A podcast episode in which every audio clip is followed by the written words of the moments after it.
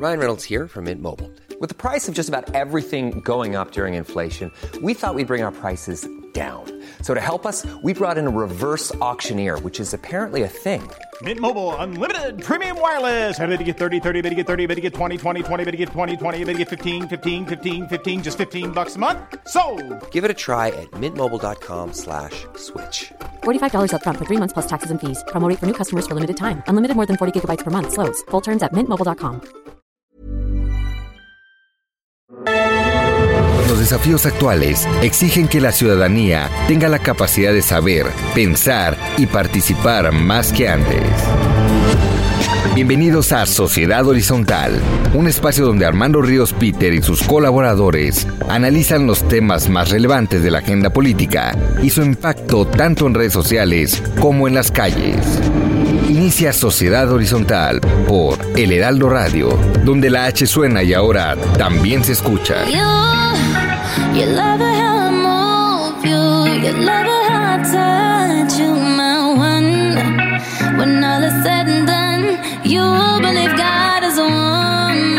Hola, ¿qué tal? Hola, ¿qué tal? Feliz domingo a todas y a todos los que nos escuchan. Estamos escuchando God is a Woman de Ariana, de Ariana Grande. eh, una canción que me parece que viene mucho a tono el día de hoy. Hemos estado atentos a, a cómo han estado las marchas, no solamente en la Ciudad de México, sino en todo el país. Y bueno, pues eh, aprovechamos para darles la bienvenida aquí a Sociedad Horizontal, la verdad que todos construimos a través de la señal del Heraldo de México. Yo soy Armando Ríos Peter y están aquí conmigo Omar Moreno Hola, buenas tardes. y Pedro Sáez. ¿Qué onda, Armanda? ¿Cómo estás? Y bueno, estamos contentos de que hoy nos van a acompañar Lorena Hernández, que es estudiante de Ciencia Política del ITAM, y Adriana Patlán, que es activista, feminista, directora de DESER y consejera social de LIN Mujeres. En los controles eh, nos acompaña y le agradezco mucho a Alberto García. Muchas gracias, Alberto. Y pues saludos a quienes nos escuchan en la Ciudad de México, Guadalajara, Nuevo Laredo, Tampico, Villahermosa y obviamente el bellísimo puerto de Acapulco. Muchas gracias por su preferencia. Maru, por favor, recuérdanos las redes. En Twitter, arroba el heraldo-mx. En Instagram, arroba el heraldo de México. En Facebook, el heraldo México. Y nos pueden seguir en el sitio web elheraldodemexico.com.mx. Y bueno, como siempre nos pueden seguir, escuchar online a través del portal del heraldo de México.com.mx. Esperamos todos sus comentarios en Twitter con el hashtag de Sociedad Horizontal. Hashtag Sociedad Horizontal. Y entrando en materia, pues eh, el tema que, que me parece fue relevante, hemos estado muy metidos en las noticias internacionales, en el coronavirus, ahorita vamos a platicar sobre el tema, hay casos ya en nuestro país, pero sucedieron cosas importantes en el tema de pues una enfermedad que está ahí presente, que lleva ya tiempo y que pues eh, nos lastima a todos los mexicanos, que es lo que tiene que ver con la obesidad, lo que tiene que ver con el sobrepeso. Eh, solamente hay que señalar que la población mexicana tiene un 72.5% de su población con sobrepeso o con obesidad, es decir, 7 de cada 10 personas adultas en el país tienen este problema. Y bueno pues alrededor de este tema hubo una cancelación, no una cancelación, pero sí una resolución judicial que echó pues por lo menos que detuvo, que limitó a la NOM 051, la NOM 051 que es esta nueva normatividad que sacó la Secretaría de Economía junto con la COFEPRIS y junto con la Secretaría de Salud para darnos un nuevo etiquetado tanto en alimentos como en eh, bebidas, bebidas eh, eh, procesadas. Este es un tema, me parece, de especial trascendencia porque tan solo en el tema, por ejemplo, de diabetes, eh, murieron en el 2016 105 mil personas por diabetes mellitus en México. Sí nos alarmamos de que haya más de 2 mil personas en todo el planeta por el tema de coronavirus, pero aquí tenemos una enfermedad crónica, un problema eh, realmente profundo y en el cual pues tenemos que entrarle con nuevas normas, con nuevas regulaciones y con normatividades como la que hoy ha sido suspendida por parte del juzgado séptimo de distrito en materia administrativa. Yo espero que esto pues eh, ponga a todas las autoridades a trabajar, al propio eh, juzgado a atender este tema, porque pues sin duda alguna en el tema del etiquetado, así como en otro que es el consumo de refrescos, el consumo de azúcares, grasas eh, trans, en fin, eh, necesitamos hacer grandes cambios en los patrones culturales de consumo en nuestro país. Pero bueno, no me extiendo más. ¿Cómo viste, Maru, este tema? Eh, dado que fue parte de las discusiones eh, en redes sociales, yo creo que fue uno de los temas que tuvieron especial atención arrancando la semana. Claro, sí. En las redes se dieron dos escenarios, Armando.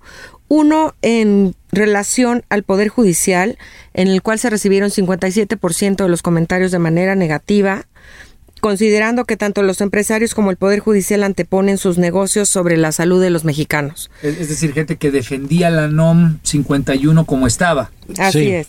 Así es, se fue por ahí y el 34% fue positiva porque comparten que el Poder Judicial detuvo el proceso de la NOM de etiquetado de alimentos y bebidas no alcohólicas.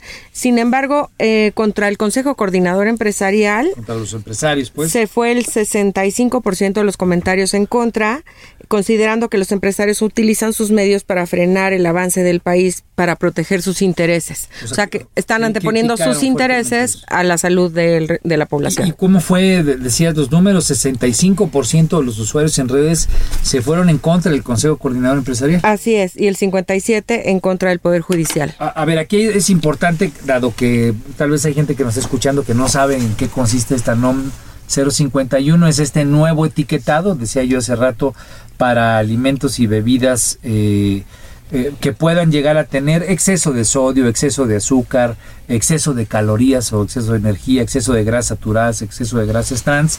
¿Qué es lo que está planteando la NOM 51? Está planteando que se puedan poner sellos de advertencia, por ejemplo, unos octágonos en negro, donde la gente pues no tenga que ir a esa matemática compleja que había antes, en la cual pues una madre de familia pueda saber, oye, pues este producto tiene un exceso de calorías, no se lo voy a comprar a mi hijo. De hecho, incluso por tener estos eh, sellos, lo que hacen es eh, evitar que tengan caricaturas o que tengan personajes, celebridades que muchas veces acostumbran, o quitarle eh, estas eh, asociaciones que muchas veces recomendaban, asociaciones de pediatría, etcétera, algunos alimentos. Toda esta nueva normatividad prohíbe que si algún alimento tiene exceso de azúcar o que tiene exceso de calorías o de grasas saturadas, pues no va a poder tener esta normatividad. Sobre Y- todo hacerlo como más claro, ¿no? Porque cuando vas al nutriólogo siempre te dice, lee el etiquetado, pero la verdad es que como ciudadano común y corriente no entiendes nada. No, bueno, es que es una matemática Sí. Complicadísima. Bueno, aunque existen eh, muchísimos estudios que demuestran que a partir de la incorporación de los Nutrition Facts en Estados Unidos, se- cambió de forma importante el consumo de todos los productos. Bueno, pues, precisamente por Es eso es correcto. tan trascendente esta discusión. Y entonces, lo que nos decía Maru hace rato, pues la gente sí jaló con eh, la nueva norma, por lo menos en la opinión que la gente está virtiendo y por eso Así este es. 57% de gente eh, señalando que el juzgado actuó mal, que en este caso la jueza eh, en lo administrativo actuó mal, pues significa que la gente está manifestando que la forma en la que venía operando estos números, esta forma de, de definir el etiquetado, pues no, no es la mejor porque es compleja y entonces se estaban manifestando a favor, pero no sé, no sé tú qué opinas, Pedro. Bueno, aquí es importante eh, nada más señalar que por la forma en la que están este, estructuradas las redes sociales, normalmente eh, vamos a encontrar, como siempre lo hemos visto, eh, mucha más carga negativa en torno a las conversaciones. Y cuando hay carga positiva en relación a algo, normalmente es porque eso también es eh, la carga positiva es en relación a algo que es una crítica del sistema, ¿no? Como, como la las, las marchas o como el movimiento feminista. Pero en este caso, efectivamente, esto nos indica que eh, pues que se hizo muchísima difusión en redes sociales del problema, o sea que esta conversación sirvió para causar conciencia de este problema. Y este y el hecho de que el 50% se haya manifestado en contra de la decisión definitivamente se, tiene- se puede tomar con que eh, este 55% se está manifestando en pro de la norma y que más o menos tienen conocimiento del tema. Bueno, o, o por lo menos eh, están siendo, digamos, consecuentes con que la no, lo que ahorita tenemos como etiquetado, pues no está siendo funcional, ¿no? Yo-. Exactamente. Yo creo que cualquiera de nosotros le ha tocado tratar de revisar cómo está funcionando, pues no sé, cuando compras una barra energética o cuando vas a comprar y estás tratando de, de cuidar tu salud o no comer en exceso azúcar, etcétera. A, a mí me fascina el Red Bull, no entiendo yo qué onda. lo pues, es trato de ver. Parece de. A mí me gustan, pero en la escudería de Fórmula Te 1 dan nada una más. sumatoria de cosas y luego quitan el número que pensaste y porcentaje, Sí. Etcétera. Entonces parece ser que sí ha jalado esta idea de hacer un cambio del etiquetado, ¿no, Maru? Sí, así es. Y de hecho hay una recomendación que nos la hizo un oncólogo muy cercano, que es si tú lees una etiqueta, un nombre que no entiendas, no lo consumas.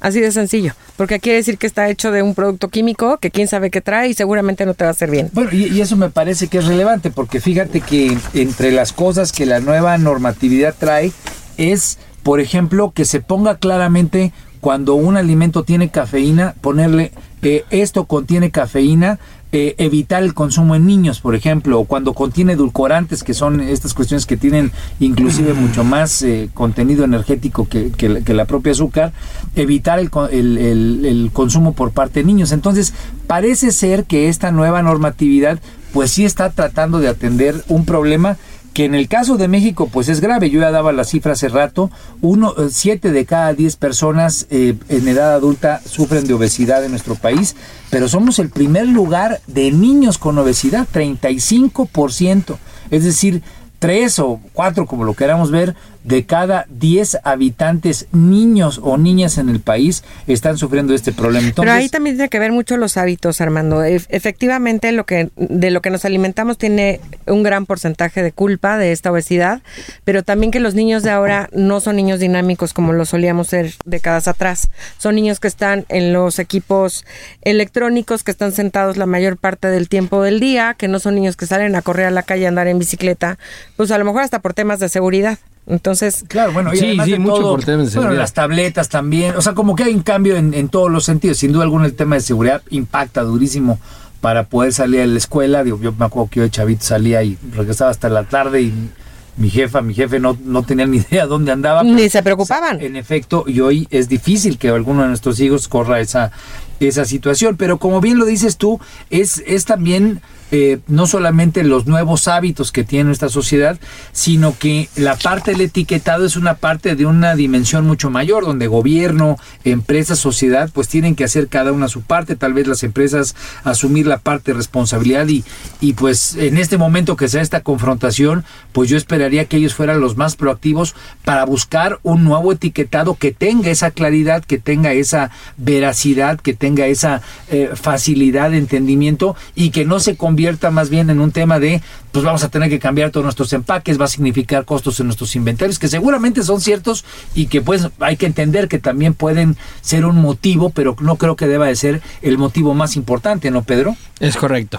Y, y bueno, y, y el gobierno en el caso de rediseñar la estrategia con mayores recursos, ¿no?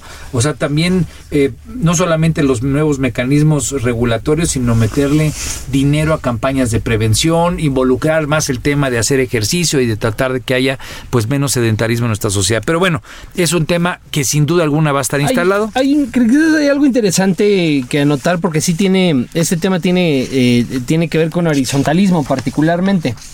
Eh, porque tiene que ver con corresponsabilidad y es imposible tener corresponsabilidad en el consumo, lo que es una, una este, causa horizontalista, sin tener información. Es correcto, Por sí. eso en su momento Gandhi, este, que es un gran movimiento horizontalista, les decía a los miembros de su movimiento, que se llama el movimiento Sodeshi, no consumas nada que no sepas exactamente qué es lo que es, y por eso decían su propia ropa. ¿De, de dónde, ¿De dónde viene? Decía él, ¿no? Porque él estaba en contra, recuerdo que tú me lo platicaste alguna vez, él estaba en contra o el planteamiento estaba eh, por, por dejarle claro al imperio británico que pues los hindúes estaban dispuestos a no consumir nada que tuviera Es, origen es, británico. es correcto, es como sé congruente y esto tiene que ver con tres principios, coparticipación, co-creación y corresponsabilidad, que son tres principios del horizontalismo que están en Gandhi. No, no, si tú vas a sacar al imperio británico, tu consumo debe ser corresponsable, debe ser partícipe debe ser co-creación de una nueva cosa, pero eso no se puede sin información. Y, y ahí pareciera ser que hay algo positivo de lo que estamos viendo en redes, de lo que hemos comentado. Si es que la sociedad está involucrada, preocupada, atenta a que hay un nuevo etiquetado para estar mejor informada, pues es que también implícitamente puede estar pidiendo ser más copartícipe en cómo ese nuevo etiquetado le lleva a tomar mejores decisiones y obviamente a enfrentar en la parte que le corresponde junto con el gobierno junto con las empresas, pues un problema que es un problema del país, el tema de que tengamos a 7 de cada 10 personas adultas en México con un problema de obesidad significa pues estar en la puerta de la diabetes o en, en los problemas digamos cardiovasculares que hoy pues están cobrando son prácticamente las cinco principales cauta- causas de muerte en México ¿no? Es así, para ser corresponsables en su consumo de este problema, la sociedad tiene que tener información. En efecto. Bueno, pues sin duda alguna un tema profundo, importante, va a dar mucho de qué hablar todavía.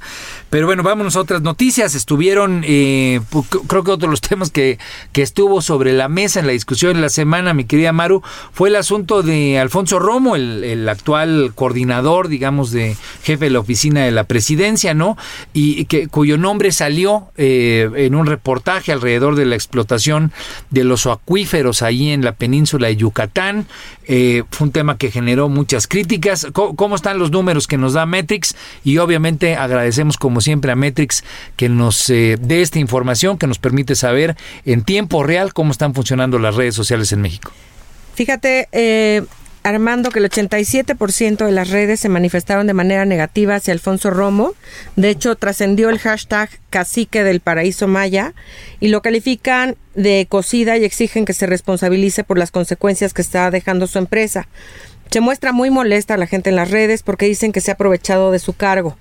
Aquí hubo, bueno, un pronunciamiento también del señor presidente que dijo que no iba a tolerar eh, temas de corrupción en su gobierno, esto, y que iba a haber una investigación al respecto. El 13% de la información que corrió en las redes solamente fue informativa. No hubo nada positivo al respecto.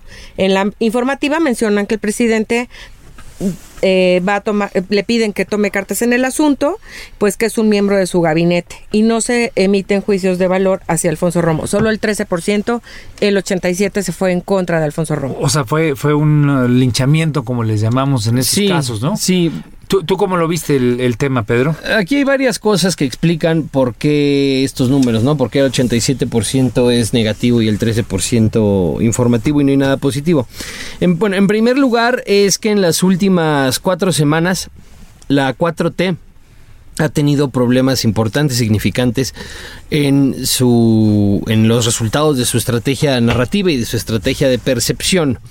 En segundo lugar, Alfonso Romo eh, no tiene ningún tipo de defensa este de defensa chaira, ¿no? O sea, los, los, los amloístas defienden a el presidente, defienden a otros líderes de la 4T, pero Alfonso Romo se identifica como un miembro ahí que sirve como enlace con el, con el sector empresarial y entonces eh, pues no tiene defensa por ninguno de los lados. La, la derecha lo ve como... Pero raro, ¿no? Porque en realidad parecería ser que alrededor de, de- de todo lo que significa la cercanía con el presidente López Obrador, que en este caso es pues nada más y nada menos que el jefe de la, de la oficina de la presidencia, pues eh, habría ese halo cobertor, ¿no? Pues no, la- o, O, sea... o debería de haberlo. No, no, no, no, porque en, en primer lugar eh, la banda amloísta pues no lo identifica. O sea, ¿quiénes son los miembros de los 4T que tienen más apoyo en redes sociales? Fernández Noroña, Sí, por supuesto. la tía Tatis, Totalmente. eh, Marcelo Ebrard, La tía Tatis, ¿quién es la tía Tatis, cabrón? Tatiana, Tatiana Cloutier. Le dice sí, adelante. Pero ¿sabes qué? Hay un factor muy interesante. Es que Alfonso Romo es empresario. Exacto, y exacto, este exacto. gobierno se ha cansado de decir que los empresarios son corruptos, que son malos, que no, etcétera, etcétera. Entonces, Entonces, parecería que hay una confusión en ese sentido. en No los saben, no saben ni quién es y los que saben quién es lo ven ahí como una persona que, que es eh, un, un empresario arrimado Así y no una persona de cepa de la 4T. y no lo van a defender. Exactamente. Bueno, no, pues, no lo van a defender. Pues, pues bueno, habrá que estar muy atentos. La investigación es una investigación profunda, por lo menos eso es lo que lo que yo logré ver. Él ya dijo que había una, eh, digamos que él no tenía un conflicto de intereses porque él eh, había eh, cedido, o se había salido, digamos, de, de las acciones que detentaba eh, desde antes de entrar al gobierno. Y, y bueno, pero pues es uno de esos temas, Pedro, que, que le pegan al centro de gravedad de la discusión, ¿no? Estamos hablando de un tema que puede tener eventualmente que ver con corrupción o con conflictos de interés, Sí. con sesgos, ¿no? Eh, ¿Qué opinas? No, es, pues es un golpe más. O sea, ya eh, en estas, en estas tres semanas este, van ya varias ocasiones en las que se presenta un evento que, que mueve el centro de gravedad de la 4T, les dificulta a ellos dirigir la narrativa a su favor y aquí vemos claramente que es otro y también en los números vemos claramente eh, que la estrategia no está teniendo los resultados que tenían antes. Pero ¿saben qué? Yo sospecho con el pecho que esta investigación se va a quedar tan profunda en tema de corrupción como la de Bartlett. O sea, ¿tú crees, digamos, por la cercanía, etcétera, crees que puede tener eh, eh, esa dimensión, ¿no? Quedarse, quedarse en el carpetazo. Y bueno, a final de cuentas, en un mundo o en una sociedad horizontal como la que poco a poco se va consolidando en nuestro país, pues eh, ahí quedan las marcas. Digo, tal vez la investigación no la termina haciendo con la contundencia o la profundidad de la autoridad, pero quedan las huellas en los comentarios, en la comunicación descentralizada y eso a final de cuentas va erosionando sin duda alguna los centros de gravedad, en este caso alrededor del combate a la corrupción que hay. Bueno, en fin, va a dar mucho de qué hablar otra vez, ¿no? Eh, no es un tema, creo yo, que, que no vaya a mantenerse. Y bueno, pues le agradecemos a toda la gente que seguimos aquí en el Heraldo Radio. Vamos a, revisar otra nota que creo que es importante por la dimensión, por la magnitud, que fue la, magni- eh, la movilización de estudiantes en Puebla, Maru. ¿Cómo, cómo estuvo esta megamarcha, ¿no? Hashtag me- megamarcha universitaria, donde yo revisaba algunas de las notas en, en, en Twitter y estaban comentando de que más de 100 mil estudiantes, alrededor de 59 eh, centros universitarios públicos y privados, pues que se manifestaron ahí en Puebla después del asesinato de tres estudiantes, ¿no? Una mujer, eh, dos jóvenes. Eh, ¿cómo, ¿Cómo ves eh, este tema de la movilización de estudiantes en Puebla, Mar? Pues mira, muy conmovedor. La verdad es que sí, otra vez los estudiantes y los jóvenes están uniendo. Fue arrasador en redes, 85% de comentarios positivos hacia la marcha. Celebrando el impacto que ha tenido la marcha, muestran apoyos a los estudiantes, consideran que es el movimiento estudiantil más grande en México desde 1968. O sea que está, está haciendo historia este movimiento eh, de la marcha con nacimiento en Puebla, como bien dices, a, a partir del asesinato de estos tres estudiantes. Ahora, fue un, un preámbulo interesante, digamos, hablando también de asuntos de inseguridad, porque pues este, lo que está ocurriendo el día de hoy, obviamente el 8 de marzo es una fecha ya previamente establecida, pero el, el paro de mañana, en fin, como que el tema de inseguridad es un tema que está provocando acciones ya en las calles, ¿no, Pedro? Tú, tú has hecho diagnósticos sobre cómo de repente la articulación de la sociedad en los medios descentralizados de comunicación, cuando se convierten en, en, en medios ya en, en, en tierra, en las calles, pues ya, ya significa que, que la articulación social está cobrando dimensiones distintas, más potentes y que el problema es más profundo, ¿no? Eh, Es así y efectivamente existe una relación entre la movilización, eh, el ímpetu de la movilización feminista y el ímpetu de la marcha universitaria. Eh, dado que, fueron al mismo tiempo los eventos eh, a nivel nacional en términos de feminicidios que los eventos de homicidios en este en Puebla y un poco el ímpetu de la marcha nacional también fue lo que motivó a estos estudiantes para eh, salir a las calles y hacer esta mega marcha universitaria.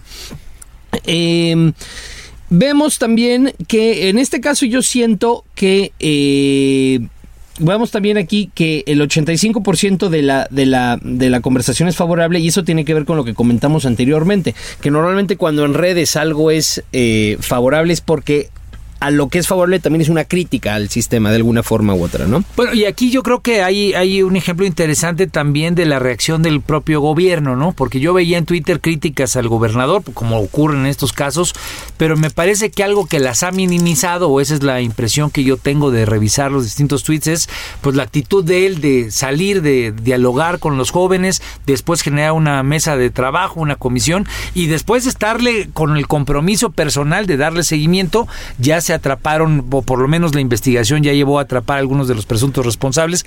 Creo que lo que la gente está pidiendo en este tipo de casos, y me parece que es importante rescatarlo, también por lo que está ocurriendo hoy mañana respecto al tema de las mujeres y que vendrá hacia los próximos días es que la autoridad se sienta no solamente empática, sino que haya puentes de diálogo, de capacidad de respuesta, pues lo más cercano posible, lo más inmediata, y que se vea y se sienta por parte de quienes están sufriendo la inseguridad y la violencia, pues que la autoridad ahí está, ¿no? Y que no, no es una autoridad que se vuelve As- un, un elemento de confrontación. As- Creo que esa es tal vez la hipótesis Sí, que hay que rescatar. así es. Y en la mm, en las redes en las redes morenistas, en las redes Pro 4T, eh, específicamente la red Chairos MX, Hubo muchas manifestaciones de que reconocían la valentía del, del gobernador y de que el problema era un problema generado por el panismo y que la 4T está tratando de resolverlo, ¿no?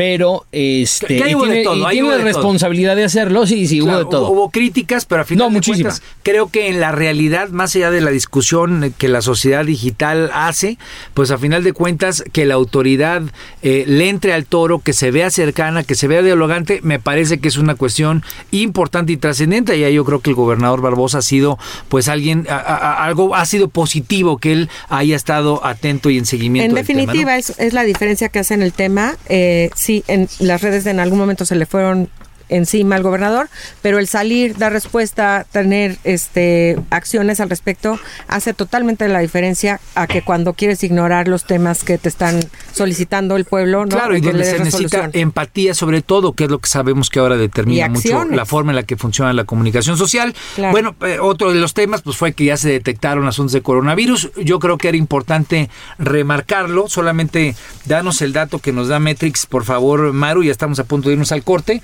Pero este, ¿cómo está el tema de coronavirus? Porque no ha sido impedimento ni para que los chavos salieran a marchar en Puebla, ni para que la gente esté marchando el día de hoy, como algunos querían adelantar, ¿no? Pero ¿cómo estuvo en, en redes sociales? Y con eso nos vamos a ir al corte. Córrele, Maru, porfa. 67% fue negativa. Mencionan que el coronavirus llegó en el peor momento para la sociedad y el gobierno de la 4T, ya que no contamos con los medicamentos necesarios ni las instalaciones para atender este tipo de casos. Bueno, por lo pronto no fue motivo el coronavirus esta primera semana que se detectaron casos, ni para que las mujeres salieran a marchar con niñas, mujeres, eh, en fin, hasta con familias, con hombres que estaban acompañando ahí, ni para que los chavos se movilizaron. Vamos a un corte y regresamos con nuestras invitadas.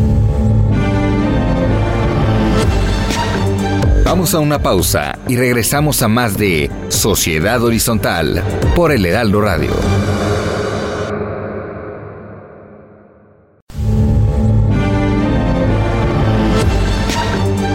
Regresamos a Sociedad Horizontal por el Heraldo Radio.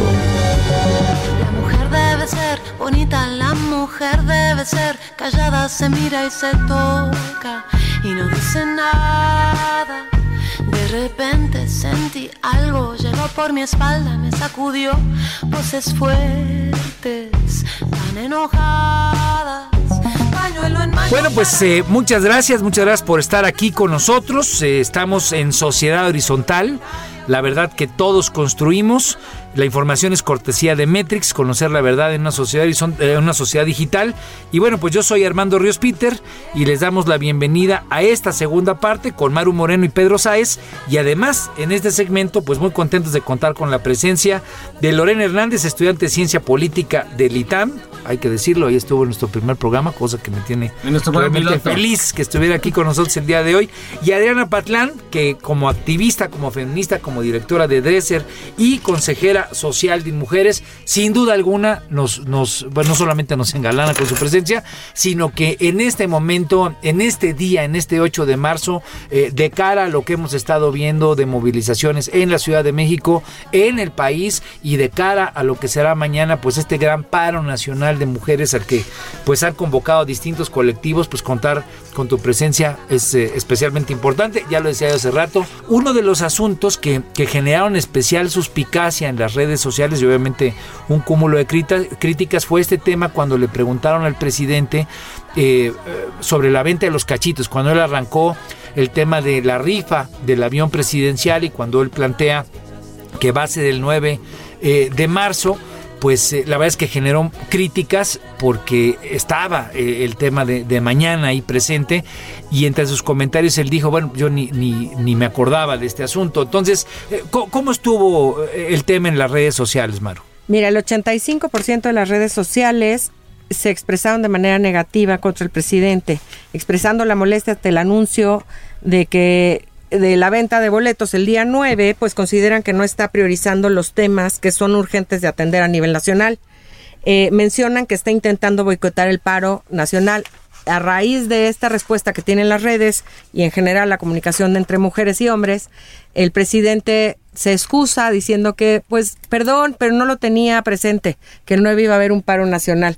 La verdad es que fue muy poco creíble esta excusa, ya que todo mundo tenemos en la cabeza que de verdad este es un paro que se está generando a nivel nacional con una fuerza brutal. Ya lo veremos el día de mañana, pero bueno, nadie le creyó al presidente que no, no estaba consciente y atrasó la venta de los cachitos. O, sea, la medición, eso es lo que dice, ¿no? Que un 85% de la es, gente no, no lo creyó. Ah, Yo no sé, Pedro, si tú antes quieres comentar algo. No, pues aquí otra vez vemos eh, cómo desde, desde el trending topic, métete la rifa. Eh, todos conocemos el trending topic.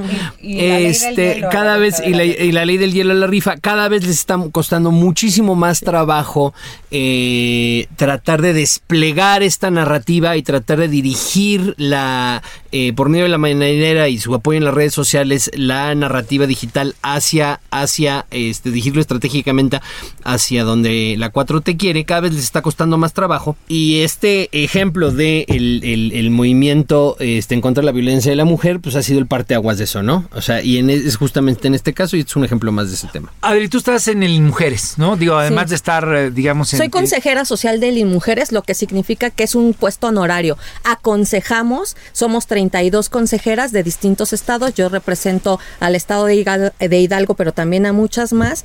Y bueno, pues se trata justamente de aconsejar en la política pública al respecto. Y la verdad, les voy a decir aquí, hemos tenido muchos encontronazos justamente con quien preside el INMujeres y con muchas de las funcionarias, porque efectivamente sentimos por parte del presidente y del INMujeres que no hay una fuerza de ellas políticamente para decir esto no puede seguir así. Hay insensibilidad por parte del presidente de no tomar en serio lo que pasa de la violencia contra las mujeres. Y ustedes hablan muy bien de las redes, pero yo creo que además se ha sentido en las calles.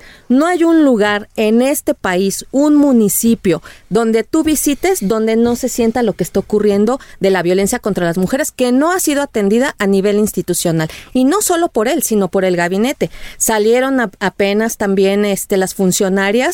Esto no lleva una semana, ustedes lo recuentan de una semana. Esto lleva un año que no para. Y escala todos los días, todos los días. Ahora bien, hay que, hay que decirlo, no es exclusivo de este gobierno, es un problema que No. llevamos eh, todo el sexenio pasado, eh, el problema grave de los feminicidios ya por parte de la Organización de Estados eh, Americanos era calificado como una pandemia, es un tema que viene también, digamos, de inicios del milenio y, y es un tema que culturalmente desafortunadamente y, terriblemente ha estado presente en nuestra sociedad. Digo, lo quiero un poquito para poner en contexto, pero, pero a ver, Lorena, ¿tú cómo lo estás viendo, dado que tú estás, además de todo, en la trinchera universitaria? Bueno, muchas gracias por la invitación. Yo lo que veo, aparte de una evidente falta de empatía del presidente, es una falta de entendimiento. O sea, el presidente no entiende que no entiende. Esto va más allá que de él. O sea, no es su gobierno.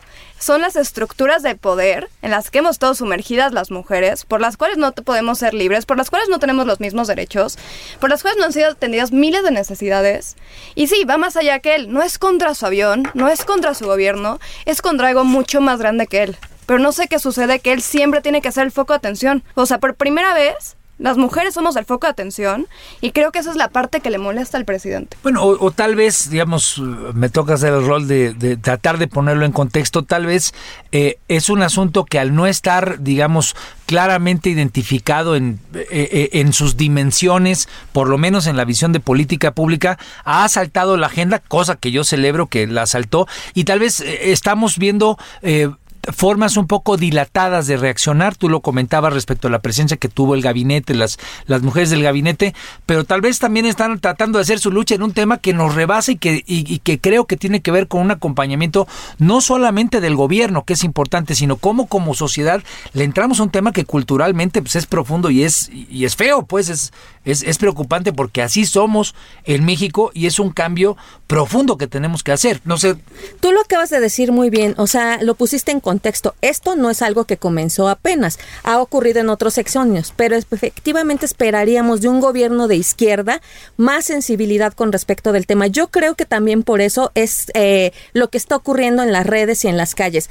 Todos lo sabíamos quién era el PRI y Peña Nieto y también ahí estuvimos los movimientos feministas y los movimientos de los jóvenes porque así empezó el gobierno priista de Peña Nieto, pero yo creo que también lo que pasa con López Obrador y este gobierno de izquierda es que esperaríamos mucho más y no todo es culpa del presidente, también qué pasa con poder judicial. O sea, es ¿Qué hacen los gobiernos municipales? No, no todo Pues es culpa de López. Obrador. O sea, es verdad, también pongamos en su justa dimensión que responde a un montón de cosas que no han venido funcionando y que no solo recaen en él. Pero sí esperaríamos más sensibilidad con respecto a un gobierno de izquierda y alguien que ha venido de la lucha social, incluso de cerrar las calles y de manifestarse como nos hemos manifestado nosotras afuera. Claro, Pedro me está pidiendo la palabra, pero, pero en, en- en el contexto para, para ligar lo que dices tú, Adri, siento que, que el comentario de Lorena tiene mucho que ver con este asunto de la empatía, ¿no? Que, que, que se, se, se- se pensaría que hubiera mucho más acogimiento, mucho más cercanía, mucho más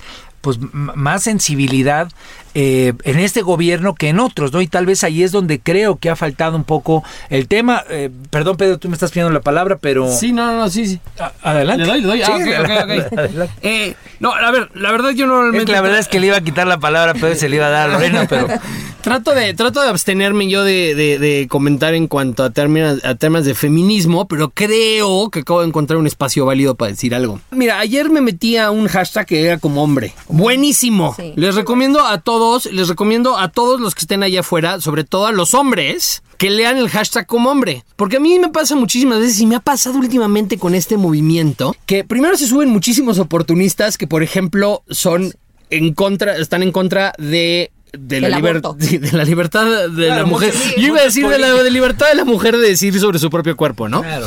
Y se trepan este tema, ¿no? Sí, vamos a, las mujeres y, y realmente hay una agenda política ahí. Y me doy cuenta que muchos de estos que se suman, porque veo a mucha gente de derecha, ¿no? Padres de familia, así que dicen, y mis hijas no van a salir a la calle y no sé qué. Y, y- y me, pongo- y me doy cuenta que no tienen ni idea de lo que están hablando, ¿no? Y me doy cuenta que muchísimos hombres no entendemos bien de qué se trata el feminismo. Y ayer cuando vi ese hashtag, ¿no? Y leí, mira, aquí tengo uno buenísimo. ¿Por qué, Pedro, por qué no usas una camisa? Además tiene mi nombre. Pedro, ¿por qué no usas una camisa más holgada? Se te marcan los brazos y tus compañeras no se pueden concentrar, ¿no? Y puras cositas así. Y ahí te das cuenta como hombre, cómo todo el día las están chingando. Claro. Por babosada y media, que si te ven las piernas, que si, oye, no, ¿para qué, para qué, para qué quieres el cargo si te ¿Por vas a casar? un doctorado ¿Para si qué estudias un doctorado si te vas a casar? Exactamente, ¿no? A ver, Pedro, para entender qué es lo que nos estamos, de lo que nos estamos quejando las mujeres, tendrías que ser mujer. La verdad es que sí son, es una cantidad de cosas. Desde esto que Y dices desde de- niñas, ¿no? Desde esto que dices niñas, de, sí. oye, estás enseñando demasiado el escote, hasta por qué vas a ganar lo mismo. Yo lo he vivido en carne propia. De no, no, no, a ver, búscame una mujer que te reemplace porque a un hombre pues no le voy a pagar eso. ¿Cómo? ¿No? Este, hasta violaciones, hasta que no puedas salir a la calle. Hasta eh, que en tengas que pensar está- que ponerte para ir a la calle. O sea, yo dependiendo del día es de lo que me pongo. Digo, para ah, ir a voy a salir tarde a la escuela, pues no, no me puedo poner falda porque voy a caminar una cuadra. O voy a acompañar a mi mamá al mercado, no, pues no me puedo ir de jeans porque están muy pegaditos y entonces no puedo caminar de tal manera y porque de me van a verdad, voltear a perdón, ver. pero sí tendrían que ser mujeres para entenderlo y aplaudo el esfuerzo que están haciendo por tratar de entendernos y sumarse a este a este movimiento, pero son cosas muy pequeñas y muy grandes, ¿no? O sea, El vamos desde el de escote cuidados. Las hasta mujeres el asesinato. estamos en los espacios públicos, pero los hombres no han querido volver al espacio doméstico o a ser parte de él. Nosotras estamos en la vida pública, haciendo las grandes obras, transformando la política pública. ¿Por qué los hombres no quieren hacer el trabajo doméstico? Porque es un trabajo no reconocido y no remunerado. Los hombres tienen que retomar ese espacio que solamente por la división sexual del trabajo nos ha tocado a las mujeres. Adriana, pero ahí tenemos que entrar las mujeres, porque somos las que educamos. Yo diría que va más allá de educar. creo que la ¿por qué educación es de dos partes, Sí. ¿eh? claro, Por eso. claro, Sí, claro. a- A ver, digamos, yo, yo quiero, quiero otra vez ponerlo en contexto. Tal vez un buen arranque es lo que va a pasar el día de mañana. Es, eh, digamos, es un proceso de, de- de inicio de un, de un camino que espero que no sea muy largo. Pero pues mañana es de a huevo, ¿no? Mañana si las mujeres eh, no van a trabajar, pues la chamba tiene que salir y la van a tener que Pero dobletear no los hombres. cierren los comercios. Los hombres se tienen que hacer cargo de los Ahí comercios. está mi punto. No dejen a los niños en la casa. Si los niños no tienen clases, los hombres, los jefes, los editores, los periodistas, Los tienen que cuidar, los a los que niños y cuidarlos. Denles de comer, desayunar, cenar, lavar. Eso es lo que tienen que hacer. Eso es el paro. Y fíjate qué interesante es como, porque creo que es ahí donde hay luces de, de un proceso que es, pues, es un diálogo, ¿no? no Es la primera vez que hacemos, por lo menos a mí es la primera vez que me toca, yo soy padre de familia, tengo una hijita, eh, soy esposo, trato, digamos, de, de entender este tema como una necesidad de que en la sociedad que vivo, que quiero que sea mejor para mis hijos, para mí, para mis padres, en fin, pues eh, empiece a andar. Y, y es ahí donde yo creo que aprovechar este espacio de diálogo, es decir, oye, pues mañana no es un puente, mañana no es, ah, qué, qué simpático, que no, no, no. Mañana es un momento en el que a huevo los hombres tienen que fletarse la chamba y lo que significa valorar en carne propia con sa- sangre, sudor y lágrimas si es necesario, lo que significa que las mujeres no estén, que, que las mujeres no estén cubriéndonos la parte de producción, que las mujeres no estén revisando dónde están los Párate a las micrófonos. 6 de la mañana, mañana, hazle el desayuno a tus hijos, llévalos a la escuela, recógelos, cuídalos, cuando regresa piensa qué menú le vas a dar de comer, ayúdales a hacer Revisa la tarea, la revísale la tarea mañana qué uniforme se va a llevar, man- báñalo y mándalo a cenar, eso es el trabajo de cuidados. Y fíjate que ahí es a donde quiero conectar de cómo va la plática, ¿no? Comentaba, comentaba Lorena, pues esta falta de empatía que está ahí evidente y que creo que es, ha sido un mal momento en este, en este caso para, para las autoridades, pero que lo quiero dejar como un mal momento y, y- y que hay un aprendizaje, porque a final de cuentas, pues el, el- el mundo no se va a acabar el día de mañana, sino mañana deberíamos de verlo como un momento de rearranque, ¿no? De, de generar esta empatía y, y sobre todo ver qué políticas públicas, qué cambios institucionales, qué mecanismos nuevos podemos generar a partir precisamente pues, de un suceso que yo espero que se convierta en un suceso histórico, que es el, el- día de Armando mañana. es una oportunidad para Pues- el gobierno definitivamente de y hacer para esto que todos, estás ¿no? O sea, más allá de una persona, un partido. Por supuesto, no es, no es partidista, pero tiene Pues una podrían empezar volviendo a poner las guarderías, ¿no? Que fue lo primero que, bueno, de lo primero que quitaron este gobierno y que pues sí, se lleva entre las patas a muchísimas mujeres que tienen que salir a trabajar y ahora no lo pueden hacer porque no hay una institución o alguien que cuide de sus hijos de forma y, gratuita. y el financiamiento del FUCAM, que también va en contra de mujeres. O Miren, sea, yo creo que tenemos que hacer un análisis muy fino, porque lo de las guarderías, yo creo que el Estado sí se tiene que hacer cargo de las guarderías, pero el Estado no hacer lo que hicieron los neoliberales de dar dinero a O sea, no alguien. subrogarlo. No, Estoy no lo debieron subrogar. Tendrían que haber Pero tenemos que tener una red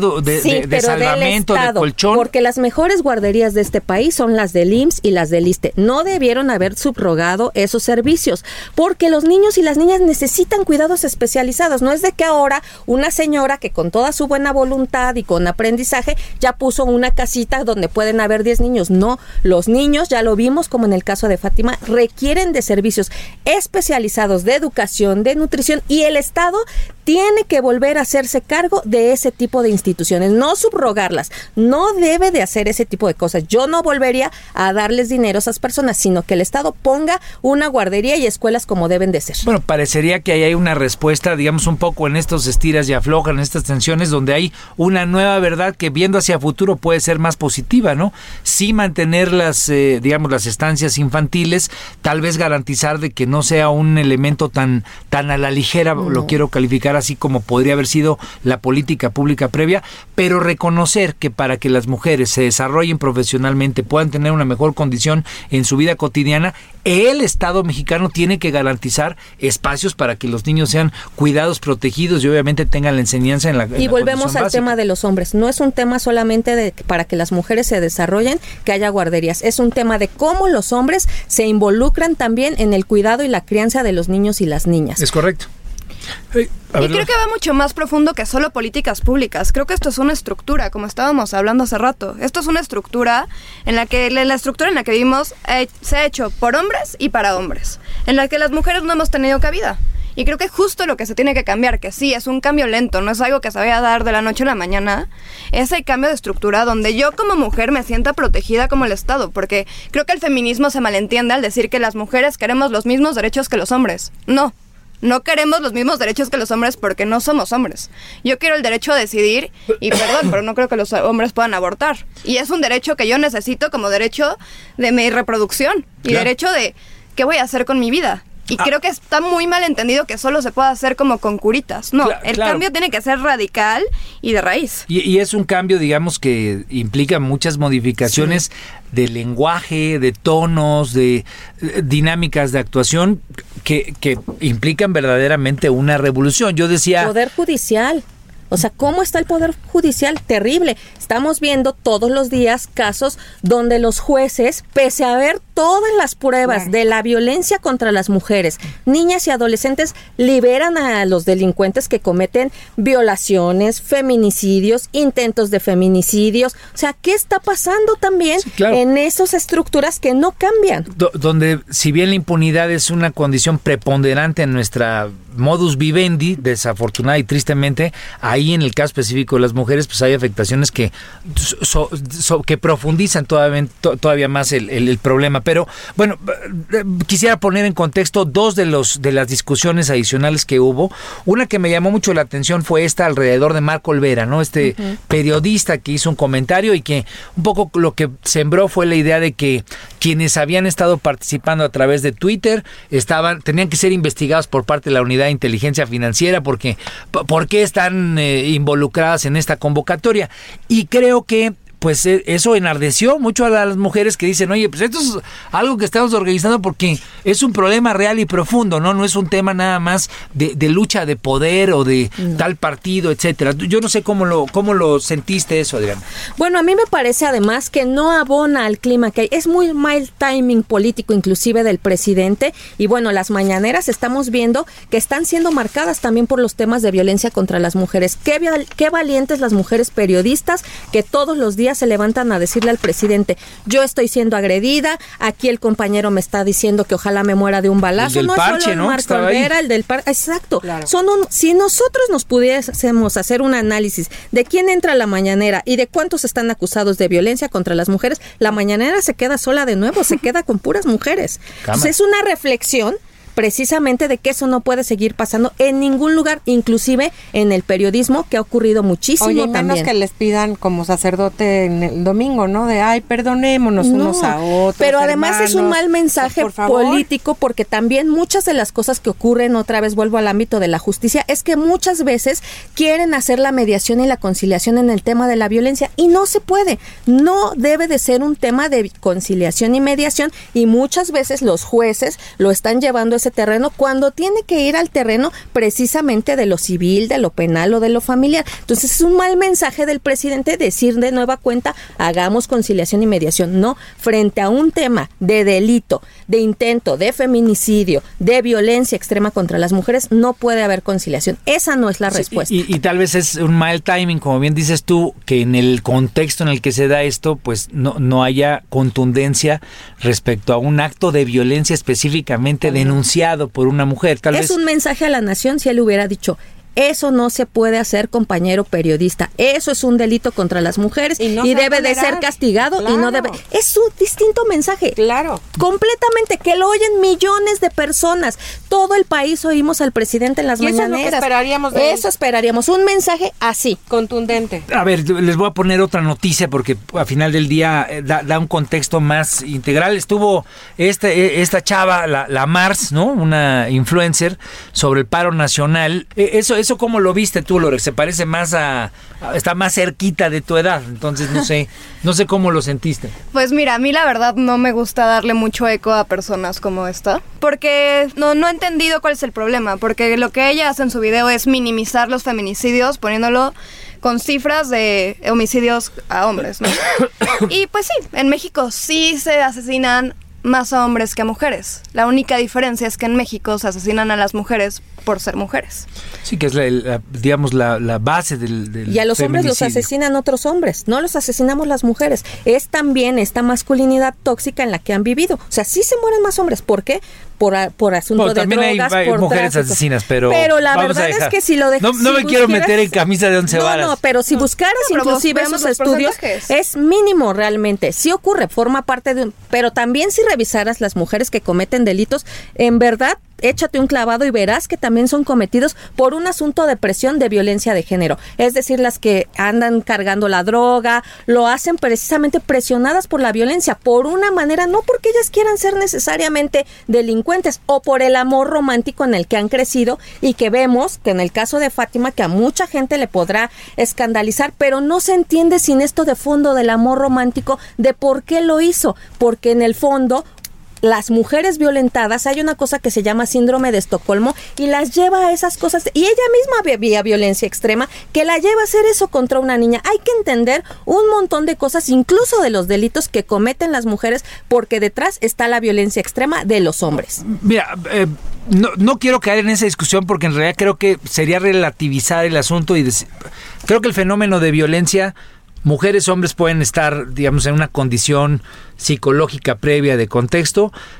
Creo que en este momento es importante subrayar, como tú lo bien lo pones al frente, es eh, el problema de violencia que sufren las mujeres es superlativo, va, va mucho más allá. Multifactorial. Pero también las mujeres llegan a cometer actos ilícitos y me parece que en el horizonte lo que tendríamos que llegar, y rescato lo que sea Lorena, es en un lugar en el que hay que convivir hombres y mujeres, ambos, pues tener un Estado de Derecho que nos permita convivir y respetarlo. Pero bueno, eh, va a ser una discusión larga. Tú, pero que Sí, nada más quiero, nada más quiero hacer un... un- Pero, pero léenos antes cómo estaba Metrix, porque Ah, si no. sí, perfecto. ¿Cómo estuvo la medición? Gracias a Metrix. Y estamos aquí en el Aldo de México en Sociedad Horizontal, dándole seguimiento a cómo está el tema de las mujeres. Sobre el tema de Le Mars, eh, el 67% de la discusión fue negativa. Se critican las declaraciones de, eh, de Le Mars sobre el paro nacional y mencionan que su visión del mundo es muy corta al no haber salido de la preparatoria.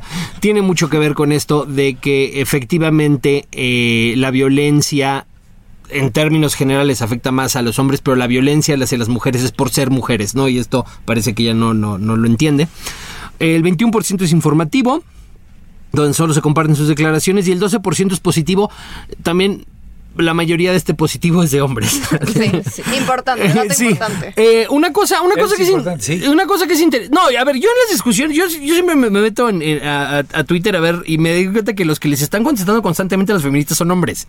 No son Es otras un mujeres. absurdo, también. Sí, sí. O sea, no entienden que no entienden ah, tampoco. Sobre este punto No hay una cosa muy importante que, ah, que yo estudié como parte de mi de, de, de, de cuando estaba haciendo antropología. Que la diferencia entre los bonobos y los chimpancés es que los bonobos son matriarcales y los chimpancés resuelven todo a golpes, a golpes, pero los bonobos todo lo resuelven con sexo. La sociedad matriarcal de los bonobos es pacífica y la sociedad patriarcal de los chimpancés es violenta, sí. Pero consensuado. A ver, ya se, se nos acabó el tiempo, ¿no? La, la verdad es que cuando uno empieza... mandan, mandan ellas. Cuando uno empieza a ver las dimensiones del tema, tiene que ver con el modelo de justicia, tiene que ver con las antecedentes y lo que sufre la gente en cada lugar, en fin. Eh, pero creo que el, el mensaje con el que hay que quedarse el día de hoy, especialmente frente a mañana, es que necesitamos un cambio de los patrones culturales en México. Así es. Y yo, y yo quiero, Adriana, que tú nos digas más o menos eh, hacia dónde crees que deberíamos de conducir pues lo que está ocurriendo ahorita y qué es lo que debe de venir. Y también tú, Lore. Pues yo creo que es muy importante cuando hablamos del tema del tejido social y vuelvo al tema de los hombres al ámbito doméstico. Sí, muchas de las cosas están pasando por la estructura neoliberal en la que vivimos. Efectivamente, nadie en este país puede seguir teniendo trabajos de 20 horas donde niñas y adolescentes se quedan solos al cuidado de quienes. También por eso los hombres tienen que regresar y se tienen que terminar los trabajos con esas jornadas Y equilibrar los laborales procesos. y equilibrar esas cosas, porque efectivamente hemos venido no de dos años, sino de 30 años de estas políticas económicas que no podemos seguir permitiéndonos vivir así y que no queremos ese mundo para los niños y las niñas. Queremos, cuando las feministas dicen, queremos quemar las paredes y este mundo, es verdad, porque lo queremos construir de nuevo, no lo queremos construir igual que los hombres. Sí creemos que hay un futuro posible y lo tenemos que construir entre todas las personas. Lore. Pues mira, yo lo que veo es que tenemos que hacer una reflexión profunda a toda la sociedad mexicana y de todo el mundo, porque creo que esto se replica no solo en México. Creo que son cambios profundos pero sí creo que empieza desde las instituciones hasta la educación en la casa, donde es muy importante que estén las dos partes. Bueno chicos, perdón, ya nos llegó el guillotinazo y nos que ya no lo dieron. Esto fue Sociedad Horizontal. Muchas gracias Lore, muchas gracias Adri, muchas gracias Maru, muchas gracias Pedro. Buen domingo. Nos vemos el próximo domingo. Mañana a no hacer nada. Los desafíos actuales exigen que la ciudadanía tenga la capacidad de saber, pensar y participar más que antes. Esto fue Sociedad Horizontal, un espacio donde Armando Ríos Peter y sus colaboradores analizan los temas más relevantes de la agenda política y su impacto tanto en redes sociales como en las calles. Una producción de El Heraldo Radio, donde la H suena y ahora también se escucha. Planning for your next trip? Elevate your travel style with Quince. Quince has all the jet setting essentials you'll want for your next getaway, like European linen, premium luggage options, buttery soft Italian leather bags, and so much more. And is all priced at 50 to 80% less than similar brands. Plus, Quince only works with factories that use safe and ethical manufacturing practices. Pack your bags with high-quality essentials you'll be wearing for vacations to come with Quince. Go to quince.com slash pack for free shipping and 365-day returns.